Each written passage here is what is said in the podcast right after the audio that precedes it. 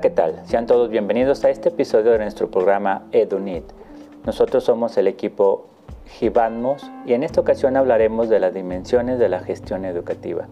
Yo soy Gerardo Ponce y hoy nos acompañan unas chicas dinámicas, joviales y expertas en el tema. Ellas son Ana González, Mónica González, Ivette Mancilla y Silvia Armendares. Bienvenidas chicas. Pues sin más preámbulo, comenzamos. La gestión educativa fortalece los proyectos educativos, mantiene su autonomía con relación pues a las políticas públicas y además enriquece los procesos pedagógicos, pues responde a las necesidades educativas. Eh, aquí la importancia que conozca sus dimensiones. Y pues bien, la primera dimensión de la que hoy te hablaremos es la dimensión institucional, esta dimensión pues se centra en el direccionamiento estratégico, la cultura y el clima institucional.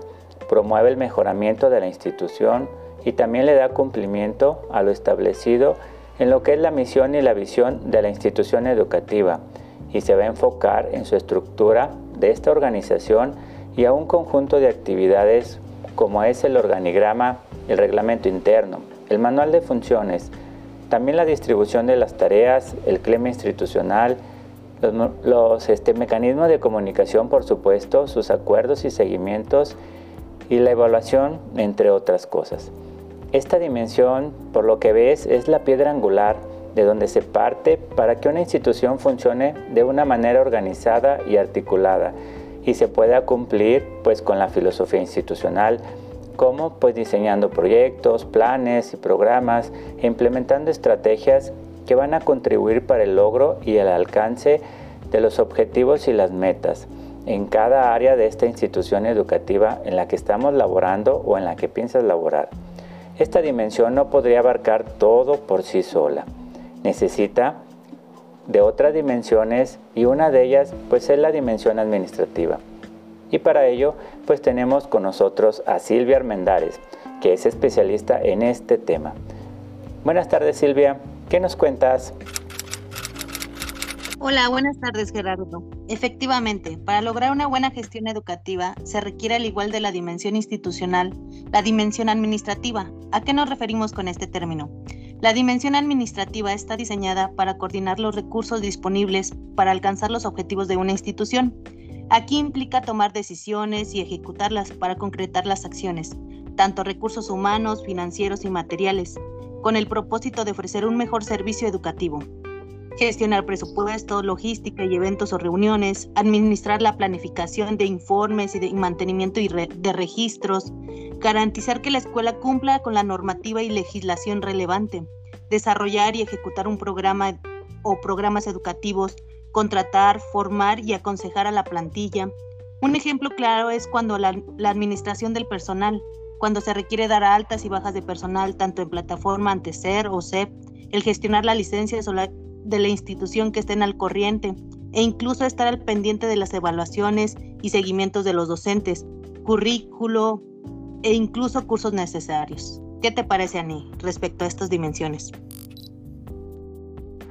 Bien, fíjate que es muy interesante, Silvia, todo esto que nos menciona. Sabemos que parte de la administración se encarga también de lo que es la gestión de recursos, como tú lo mencionabas, los espacios, tiempos y todo acorde a los contextos. Esto es muy interesante. Vemos que cada uno de estos temas tienen relación el uno con el otro. las dimensiones de la gestión educativa que hemos abordado hasta el momento, tanto tú como el compañero Jerry, y las características que tú nos mencionas en relación a la función de cada una de estas dimensiones se concatenan una con la otra para que exista fluidez entre las acciones a realizar principalmente contribuyendo en la organización para el logro y cumplimiento de proyectos, estrategias, objetivos, todo esto siempre tiene que estar acorde a la filosofía institucional, pero no solo la dimensión institucional y la, y la administrativa coadyuvan en el cumplimiento de esto. Podemos entender que cada actor de la institución educativa cuenta con tareas específicas propias del rol que desempeña. Y en el caso de la dimensión pedagógica de la cual nos hablará ahorita nuestra compañera Moni, se relaciona con el quehacer de la escuela, es decir, el proceso de enseñanza-aprendizaje. Aquí el docente juega un papel muy importante, pues es el actor principal. ¿Qué opinas al respecto, Moni? Hola, ¿qué tal Anita? ¿Qué tal compañeros? Así es, este, la verdad es que yo considero que en este ámbito, ámbito escolar es muy importante por una parte los significados, los saberes y los valores respecto a todo, a todo el ámbito educativo y a todo el ámbito didáctico, es decir, cómo se entiende la enseñanza y cómo la aplicamos y cómo concebimos ese aprendizaje y cómo vamos evaluando y desempeñando cada uno de estos. Obvio, las relaciones también que establecemos y los acuerdos a los que llegamos con nuestra directiva y con los mismos docentes o compañeros para adoptar el currículo nacional. Esto es, todos los planes y los programas de estudio que vamos desarrollando, así como la, asignación de las actividades y las responsabilidades que cada uno de los docentes tenemos, así como la manera de planear y de organizar la enseñanza, que es un aspecto muy importante, porque no es solo tener conocimiento, sino saber cómo aplicar el uso de cada uno de esto y tener el tiempo disponible para este proceso de enseñanza-aprendizaje. Al igual, la ubicación y el uso de los espacios de las escuelas y de las aulas, los cuales deben de ser unos ambientes favorables para cada uno de nuestros alumnos y al igual para cada uno de los docentes que estamos inmersos en esta actividad. Al igual, también debemos de tomar en cuenta la utilización de materiales y recursos didácticos que utilizamos, porque podemos tener muchísimos recursos didácticos, pero si no los sabemos aplicar, pues realmente este proceso no tendría el objetivo al cual debemos de llegar, así como la realización de las acciones extracurriculares que realizamos, como pueden ser los eventos con padres de familia o juntas o alguna actividad extracurricular así como los criterios para la evaluación y acreditación de los alumnos y el seguimiento y el acompañamiento entre los docentes y por parte del director, que es un aspecto muy importante que siempre debemos sentirnos protegidos y acogidos por esta figura en cada una de las actividades de enseñanza-aprendizaje. Eh, ¿Cómo la ves, Anita, en lo que te platico? Fíjate que coincido contigo, Moni. Un ejemplo claro de lo que tú nos mencionas y en el que constantemente trabajamos los docentes son las planeaciones didácticas. Aquí siempre estamos eh, tratando de hacer uso de lo que tú mencionas, desde los contenidos curriculares hasta la adecuación y contextualización de los mismos. Es muy importante, Moni, que el docente tenga dominio, nosotros generalmente todos tengamos el dominio de estos contenidos, pues solo así podremos diseñar una planeación seleccionando las metodologías, las herramientas, los recursos y los materiales acorde a lo que deseamos enseñar y tomar en cuenta el contexto, es decir, el aprendizaje esperado, el desarrollo de competencias, las habilidades y pues bueno, como podemos ver la dimensión pedagógica es muy importante en la gestión educativa, un tema que por mucho tiempo ha sido muy controversial y del cual hablar mucho, podemos estar hablando horas de este tema, pero pues bueno, ahora vamos a escuchar a Ivette que nos hablará de la dimensión comunitaria, que déjame te cuento, que también se liga estrechamente con las dimensiones anteriores, principalmente con la dimensión pedagógica, ya que el considerar el contexto en el que están nuestros alumnos, las características de la comunidad nos va a ayudar a tener una buena planeación y por tanto, pues bueno, a implementar estrategias pedagógicas acordes a las necesidades de este contexto. Y pues bueno, Ivette, bienvenida, ¿cómo estás?